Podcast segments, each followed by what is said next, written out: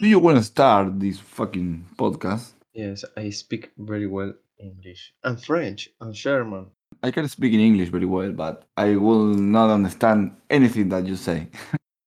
Yo puedo hablar en inglés, te puedo, si siquiera te puedo dar una declaración jurada en inglés, pero después no te entiendo ni que me diga oh, hello, how are you y no te entendí.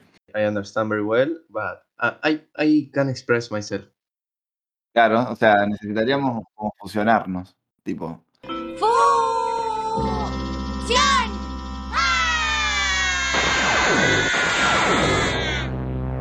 claro. No, igual yo también hablo bien inglés. Tengo buena entonación y todo. Buena pronunciation. Buena pronunciación. Tengo a good pronunciación.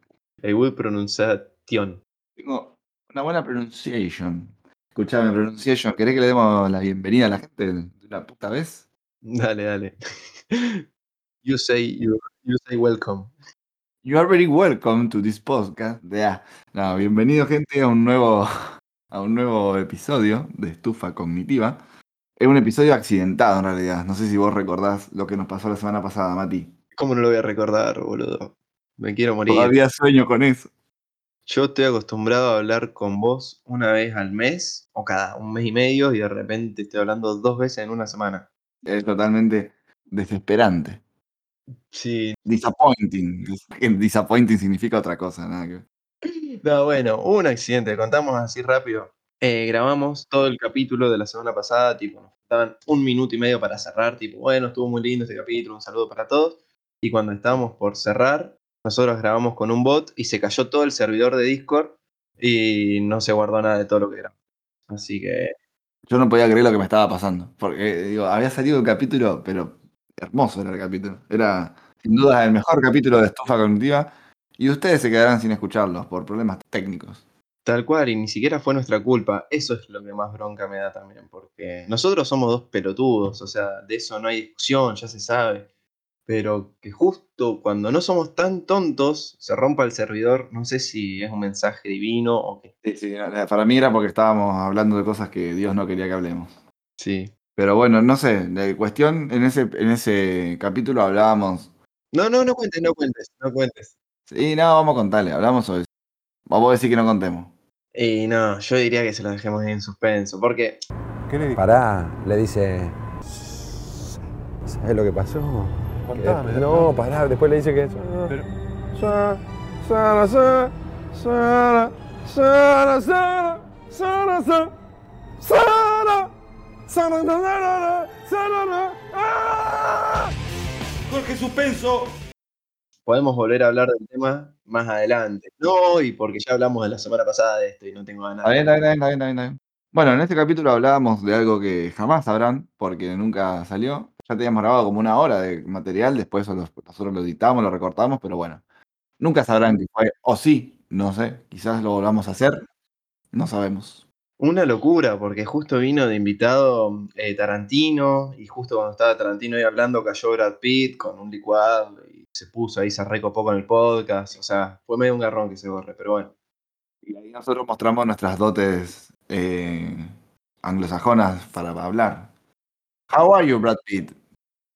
Do you want to suck my dick, motherfucker? ¡Yeah! La retrucho, Brad Pitt. Bueno, pero mm, nada, lo- hoy nos trae otro tema aquí. Pero antes que nada, me parece que está piola para que nos presentemos. Eh, mi nombre es Matías. Bueno, antes que nada, no, después de todo esto, mi nombre es Matías. Después de toda la boludez. Sí, soy un chabón que hace un podcast con otro chabón y no mucho más, básicamente. Esa es mi descripción de mi vida. Una vida bastante compleja, como verán, un testimonio muy duro, que ha sufrido mucho en su vida, porque hacer un podcast conmigo debe ser insufrible. Y embajada también. Eh, yo me, me llamo Julián y también hago podcast, juego jueguitos y poco más. Y en este podcast específicamente no hablamos de casi nada. O sea, hablamos, ponemos, tiramos un tema sobre la mesa y nada, pinta lo que pinta. Respuestas para todas las preguntas. Hablemos sin saber. Bueno, igual ese serás vos. Yo hago mi tarea y anoto todo lo que tengo que decir, me busco, me informo, investigo. Todo lo que un periodista podría decirse tendría que hacer. Pero bueno, del otro lado de la vereda lo tenemos al Mati, que no hace nada de todo eso y sin embargo sale al aire igual. y la gente lo escucha en igual medida a él que a mí. Y ahí está el key de la cuestión del tema de hoy. ¿Te consideras un periodista? No, para nada. Ojalá nunca lo sea. Prefiero antes ser considerado un criminal de guerra, un terrorista de Estado o algo de eso antes que periodista, pero, pero porque el periodismo actual es muy poronga. Sí. Pero bueno, esto es lo que a lo que nos vamos a tener hoy, gente. Vamos a hablar de periodismo y comunicación. Al que le guste, que se quede, que se viene bien picante, y al que no, que se vaya. No queremos acá hater. ¿Escucharon? Tal cual, tal cual. Em, sí, es un tema muy de hoy también, ¿no? Bueno, sí, es como que lo que está pasando es lo que todos están viviendo. Sí, estamos muy, can- muy candentes en el día a día, en las redes sociales y en los medios de comunicación. Sí, qué sé yo, me parece que es un tema como mínimo controversi- controversial. Además, este tema se nos ocurrió, por lo menos yo lo había pensado, por lo que pasó con Ibai, con Messi, con toda la presentación. Y que igualmente yo creo que los periodistas en gran parte tienen razón en decir, Messi jugó toda la vida en España, en Barcelona, y cuando se fue a Francia, el la única persona española que lo pudo entrevistar fue Ibai. O sea, yo creo que estuvo mal, no por parte de Messi ni por Ibai, obvio, o sea, por parte de la organización quizás o algo así. ¿Me explico? Sí, sí, sí, la- la- toda la producción de la prensa, tanto del Barcelona como de Messi, como de los medios españoles. Igual también si no los invitaron es por algo. Exactamente. No vamos a, a repetir lo mismo que se repitió en todos lados sobre que, bueno, sí lo vamos a repetir, pero muy por arriba, de que claramente ese tipo de, de figuras, como puede ser Messi, como puede ser cualquier otra persona así de una fama mundial, se expone mucho cuando va a una entrevista con un periodista, porque los periodistas lo único que hacen, o sea, en general, hay algunos que no, pero en general lo único que hacen es buscar el titular, entonces te hacen preguntas ahí súper incisivas y súper desubicadas, fuera del lugar. Entonces prefieren, tienen que hablar con alguien porque tienen que dar una imagen pública porque seguramente se los exige algún contrato o algo, pero si a la hora de elegir con quién hace, ¿con quién van a ir? Con el periodista amarillista de, no sé, de Clarín, por ejemplo, que quiere sacar un titular, o van a ir con alguien que los hace sentir cómodos y hablan al pedo y charlan un rato. Claro, tal cual. Sí, además es eso, boludo. Es mucho tipo la repregunta, la sacada de contexto, que, Sí, sí, sí, tal cual. que no va. Ya, ya pasó de moda eso. Estamos creciendo como sociedad. Sí, no vamos a hablar mucho más de- del tema ahora porque lo vamos a tocar un poquito más adelante, todo el tema de Ibai, de Messi y demás, pero bueno, vamos a hablar un poco del periodismo berreta. Che, ¿por qué los jugadores hablan con Ibai? Me pone nervioso eso. ¿Quién es Ibai? Ahora un nuevo enemigo ¿Pero tenemos. quién es? ¿Pero quién es Ibai? Literalmente cualquier tipo de periodismo que se haga hoy en día. No sé si Mati vos viste, yo supongo que la gente que nos escucha sí, porque la gente que nos escucha es una gente muy culta, muy versada en el arte eh, audiovisual, pero el Mati es medio tonto y mira dibujitos. Oli. Eh, no sé si vos viste House of Cards. Sí, la vi, la vi, buenísima. Muy bien, Mati, al fin, una compañía en una. Bueno, ¿viste la temporada 1 y 2? La primera temporada. No vi la última, en la que ya no está más el violín. Yo tampoco, una que se fue el violín, alias Kevin Spacey, no la vi más. En la primera temporada, primeras dos temporadas por ahí, cuando. No sé si la gente la vio de House of Cards, es una serie muy buena de política estadounidense. Hay un miembro del Congreso que se dedica a filtrar información para una periodista, para que la periodista publique notas y demás. Manejando así también como todo, porque, eh, al- bueno, sí, bueno, al filtrar información, sea verdadera, Más allá de la trama política que tenga la serie, eso no, no viene al caso. ¿Cómo hay la diferencia entre en la trama de la periodista?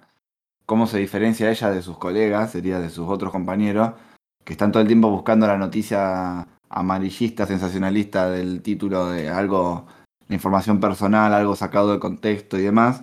Y ella, está bien que ella tiene la fuente del miembro este del Congreso, pero y ella solamente se centra en noticias por así decirlo, importantes, que sean realmente trascendentes en la vida pública. Eh, está muy como muy sutil tirado, tanto con sus compañeros como su jefe de edición, como todos los periódicos se centran en el periodismo berreta, en todo la- en todo el mundo.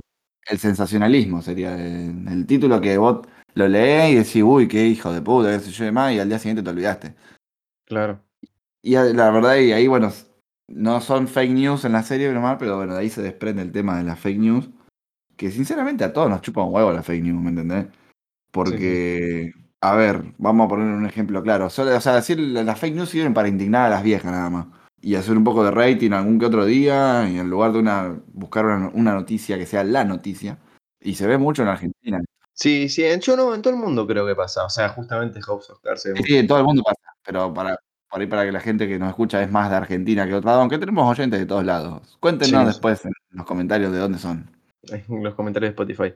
Em, pero sí, eh, yo creo que también la fake news eh, peca un poco de, de, en realidad, sacar lo primero que escucha sin darle mucha bola a la fuente, sin investigar mucho. Y bueno, sí, también es culpa de ellos, claramente, porque también te están diciendo algo y lo sacas al aire como si nada. Sí, claramente, exactamente. Pero decime, o o sea, si yo te doy una fake news de esas tipo super colosales, no sé, Mauricio Macri mató a un gato en, en el patio de la Casa Rosada a patada, que obviamente es falso, a vos te chupa un huevo. Te chupa un huevo, ¿me entendés? O sea, te importa más si va a hacer o no tal ley o tal reforma que si mató a un gato a patada, que claramente es falso. Por ahí en, en el día te impacta, decir, uy, qué hijo de puta, mató a un gato a patada, pero después lo que te importa en tu vida no es si lo que hace él con su vida personal y, o lo que sea, sino en lo que te va a transformar tu vida con- en cuanto a la política, por decir algo político. Claro. Lo mismo pasa con el fútbol o qué sé yo. Marcelo Gallardo tendría un amorío con una modelo. Me chupa un huevo, quiero saber si va a seguir en River o no, no si te está cogiendo una modelo o no. Claro, bueno, igualmente yo personalmente banco mucho el, el periodismo de entretenimiento, me parece que está bien cuando está como todo pactado, cuando el objetivo es entretener. No me parece que esté El bien. espectáculo me parece el periodismo más serio de hoy en día de la Argentina, porque Sí. hacen su trabajo como tienen que hacerlo. Yo hace un montón que no veo igual, pero creo que hubo una revolución igual pe- el periodismo de espectáculo. Porque, ¿qué pasa? No está bien que si se muere una figura pública que sea justamente conocida por algún tipo de espectáculo, ponele, no sé, suponete, se muere Tinelli, no está bien que vayan y que le pongan el micrófono a la hija en el medio del funeral, eso está horrible. Pero cuando está todo pactado, de que van y le dicen al hijo de uno de que hable sobre su padre y ese habla sobre el padre y el padre le responde en cámara y cuando pasan todas esas cosas que vos decís, esto en la vida, o sea, esto no estaba pasando, esto después se van a un café y se toman una, un- se van a un barcito y se toman un café. Ahí me entretiene, está bien. Pero hay mucha gente que no lo, o sea, yo veo que hay mucha gente que no se da cuenta de eso, de que no es un entretenimiento. Piensan de que está pasando de verdad. Y yo no sé si ese es el objetivo. Hay mucho de eso, mucha espectacularización de otros ámbitos del periodismo, como puede ser el periodismo deportivo, el periodismo político, el periodismo científico, donde todos se, se manejan como periodismo de espectáculo. Y son periodismos distintos, o sea, son tipos de... de- tanto de- es distinta cómo se hace la investigación, como es distinta la moral que se maneja, la ética, como es distinto también el fin. Uno es más en- de entretenimiento y el otro es, es más informativo, pero bueno, todo se reduce al entretenimiento. Sí, sí, Y sí. por eso es que por eso es que le va tan mal a tipo a todas las cadenas de periodismo, o sea, a todas las cadenas de periodismo, todos los medios digitales o los medios de comunicación ahora que se llama, le va como el orto en sentido de la opinión pública porque Sí, sí, se dedican a entretener y no entretienen bien. Entonces la gente qué hace? Va a haber entretenedores que sí lo saben hacer, como hablábamos antes del caso de Ibai. a nivel de lo que se, a, nivel de lo que sería eh, no solo de opinión pública, sino también en rating y verlo. Porque hay veces que hay una opinión pública fuerte contra algo, pero ese algo no deja de existir porque está. Yo veo que hay como mucha gente que ya está dejando de consumir los medios tradicionales, que está perfecto. Pero igualmente yo no creo que esté tan bien, o sea, no, tampoco soy nadie de que está bien o mal, ¿no? Pero personalmente me gustaría, por ejemplo, que Ibai yo lo sigo un montón y me encanta, y el chabón me parece súper crack, súper humilde, súper todo, me gustaría que tenga un poco más de formación en periodismo. Porque yo veo las entrevistas que hace el chabón y yo digo, me cabe, está bien, pero si el chabón tuviese un poquito de formación de periodismo, podría preguntar, es como que mm, no explota del todo todo lo que está haciendo porque para mí le falta esa beta. ¿Me explico? Sí, pero eh, ahí está la diferencia, ¿me entendés? Uno, si quiere periodismo, ¿qué hace? Va a la tele, va al diario, va a la radio y escucha y consume esos productos. Cuando todo eso en la tele, en la radio, en los diarios, se hace un circo, se, se transforma en un show y todo es espectacularización, uno que se aburre porque lo hacen mal. Entonces deja de consumir eso y pasa a consumir a alguien que haga un buen espectáculo, alguien que espectacularice bien las cosas. ¿Y quién espectaculariza bien las cosas? Ibai, por ejemplo. Claro, entonces sí. no, no, no estás buscando en Ibai periodismo. Y la gente que lo hace está, está totalmente equivocada, como puede ser. O sea, no sé si totalmente equivocada, yo tampoco soy dueño de la razón, pero yo no, no comparto eso porque el chabón dijo, yo no soy ni quiero- pretendo ser periodista miles de veces. Yo simplemente soy un streamer y hago lo que yo me sale de los huevos. Y tiene todo el derecho. Yo, entiendo tu punto de que está desperdiciando por ahí un... Sí, no desperdiciando, porque el chabón claramente es crack, o sea, no, eso no lo olvida nadie. Pero mm, el momento, por ejemplo, de las pausas o de la, la manera de hacer las preguntas, yo a veces que lo escucho y veo como que por ahí da una vuelta de más, ¿entendés? Y es la misma pregunta, que no, no necesariamente tiene que ser una pregunta amarillista, ¿entendés? No, no, no, sí, ya, ya sé, obviamente. Pero bueno, también eso es lo que la gente consume, también el, ¿cómo se dice? El, el improvisamiento, el, la falta de- de formación y aún así hacerlo bien, es bueno verlo también. O sea, eh, yo tipo, me, me entretiene mucho más alguien que sé que no está formado en nada, pero que hace las cosas bien, que alguien que está súper formado y hace las cosas bien también. O sea, los dos están haciendo las cosas bien, pero uno no tiene formación y el otro está súper formado. Entonces, eh, no es que el que está súper formado no las, las hace muy bien, las sigue haciendo bien, entonces prefiero ver a que no tiene formación porque, no sé, es más gracioso. en- Mira, yo te digo, para mí, por ejemplo, alguien que es como Ibai, pero con formación, por ejemplo, bueno, sí, es es un poco menos que Ibai claramente, no solo por el rating y todo eso, sino por, porque es menos espectáculo el chabón. Pero el, el entrevistador de Caja Negra, Bueno, ve, eh, bueno, ese es un chabón formado y hace muy bien las cosas. Entonces, si yo tengo una entrevista a fulano hecha por Ibai y hecha por ese chabón, voy a ver primero la de ese chabón porque es más, va a ser más interesante. muchísimo. Pero Claro. bueno, es una, bueno, eh, decime cuántas cajas negras existen, Mati, hoy en día. Y hay un par. No, no, no, cuántas cajas negras me refiero a cuántos programas como ese. Claro, no, no, no conozco más que ese. Y, el de Ibai, que es como tipo una radio, pero no es lo mismo. no existen. ¿Por qué? Porque la gente que tendría que hacer eso no lo sabe hacer y- o no lo quiere hacer, porque Sí, hay sí, sí. intereses económicos, intereses políticos, lo que sea de fondo, ya se ponía conspiranoico, ¿viste? Sí, no. eh. No, sí, también capaz que por ahí a- en este momento está explotando uno que nosotros no conozcamos. Sí, bu- bueno, pero a ver, no importa si hay una caja negra o 10 cajas negras, o sea, canales de ese tipo. Claro, ¿hace cuánto que existe Internet? Hace como 40 años. ¿Y hace cuánto existen las redes sociales? Hace como 20 años. Me va a decir que recién después de 20 años se van a empezar a formar. Esto debería haber pasado hace ya 4, 5, 6 años, ¿me entendés? Que la gente, sí. que los medios tradicionales, los medios grandes se amolden a esto y le saquen provecho. Pero bueno, Bueno, poco a poco lo están haciendo igual. Por ejemplo, Telefe eh, contrató, ah, todavía no vi nada igual, pero contrató a un chabón que se llama, eh, yo vi un par de videos del tipo, eh, recorre todos los barrios de Buenos Aires, los barrios más pobres, así, las más villas, todo. Mientras los recorre, viste, te va mostrando cositas, no sé, negocios, mercados, cómo viven, todas cosas así. Es re interesante, viste. Y ahora lo contrató Telefe para que haga un programa. Y todavía no lo vi, pero quiero creer que le dejaron el formato. Onda, mira, brother, nosotros te damos la marca, pero vos seguís haciendo lo que vos querés hacer, ¿entendés? No, no eso, no- eso por lo general no pasa, pero bueno, esperemos que sí. Sí, yo quiero creer que sí, porque el chabón además es re humilde, re sincero. Y había uno en Telefe que salía a la calle antes, hacía el, eh, guacho, intentaba hablar como turro y era un tonto. No sé si te acuerdas. No, no me acuerdo. no. Prefiero consumir Clarín antes que Telefe, mirá lo que te digo. Sí, no, a mí me, me entretiene cuando los periodistas están en la calle. A ver cómo, cómo se mueven, boludo. Yo- No sé dónde estábamos. eh, Ah, bueno, y ante todo esto, hablando de, de Ibai, de la formación, de la- todo eso, cuando vos no tenés un periodismo real que consumir, el, o sea, el público, por lo menos yo y toda la gente con la que conozco que hablamos sobre este tema, eh, que opina igual o más o menos igual, todo el público tiende a buscar otra forma de informarse y escuchar opiniones distintas, no solamente en, la, tele, uno busca en tuiteros, uno busca en bloggers de YouTube, en streamers. Yo ya, si me quiero informar, yo no miro la tele. Yo el noticiero creo que hace más de 5 o 6 años que no lo miro. Y sin embargo, todo lo que pasa hoy, yo me entero hoy o me entero mañana. ¿Y cómo me entero hoy o mañana? Me entero en Twitter, me entero en YouTube, me entero en los streams, me entero en, en Instagram, en grupos de Telegram, ¿me entendés? O sea, no... Pero no es porque yo no sepa usar los medios tradicionales, ¿me entendés? Como si fuera tonto. Es que los medios tradicionales no, no- te informan, no saben, no- o sea, es todo... Twitch va a reemplazar la televisión definitivamente. Sí, no sé si Twitch puntualmente, pero todas las plataformas de stream que surjan a partir de, de Twitch, seguramente sí, un par de años.